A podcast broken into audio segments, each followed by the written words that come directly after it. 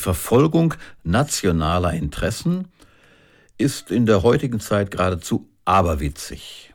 So lese ich beim Frühstück in der Zeitung. Und beim Wort aberwitzig fällt mir eine Teamsitzung ein. Da meinte jemand, es klingt im ersten Moment aberwitzig, aber so dumm ist die Idee eigentlich nicht. Aberwitzig. Ja, irgendwie ein komisches Wort, für manche kaum verständlich. Es hat die Bedeutung von absurd, irrsinnig, nicht rational, verrückt, töricht, um nur einige Synonyme zu nennen. Ich verfolge das gar nicht weiter, sondern schnappe mir in Gedanken eine Schere und schneide das Wort in seine zwei Hälften. Dann heißt es aber und witzig.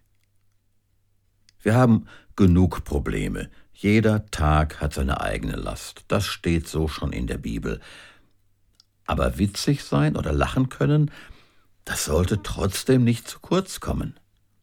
Denn guter Humor hat befreienden Charakter. Wir kennen das, manche werden sich erinnern, aus dem politischen Witz in autoritären Regimen, denken wir nur mal an die DDR-Witze zurück. So konnte man sich mal Luft verschaffen.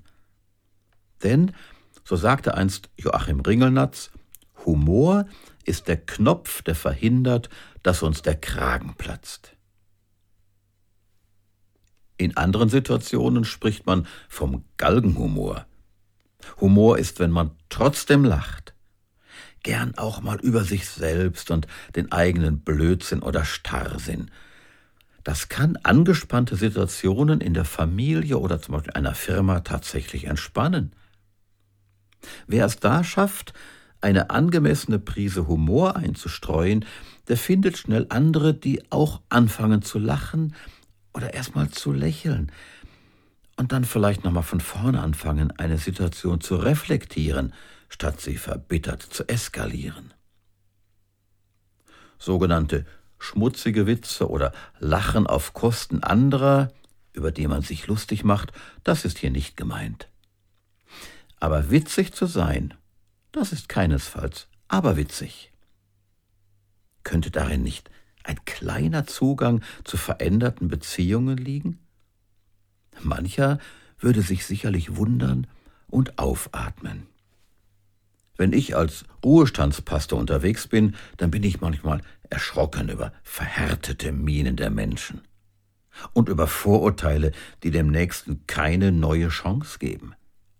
Ebenso über Selbstherrlichkeit, mit der man sich über andere erhebt, über Engstirnigkeit und Dummheit.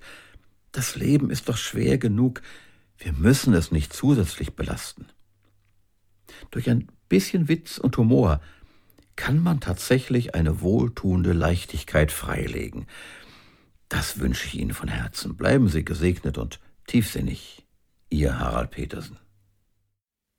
Sie hörten eine Folge aus der Reihe Tiefsinnig, produziert für das Com-In-Netzwerk von und mit Harald Petersen, bei dem auch die Textrechte liegen. Die Podcast-Reihe steht unter der Creative Commons Lizenz BY NC SA. Das bedeutet, eine nicht kommerzielle Weitergabe und Nutzung ist unter gleichen Bedingungen mit Namensnennung möglich. Com in Netzwerk e.V. Neustadt 12 07330 Probstzeller. Telefon 036 731 22 222. E-Mail info at com-in.de und im Internet www.com-in.de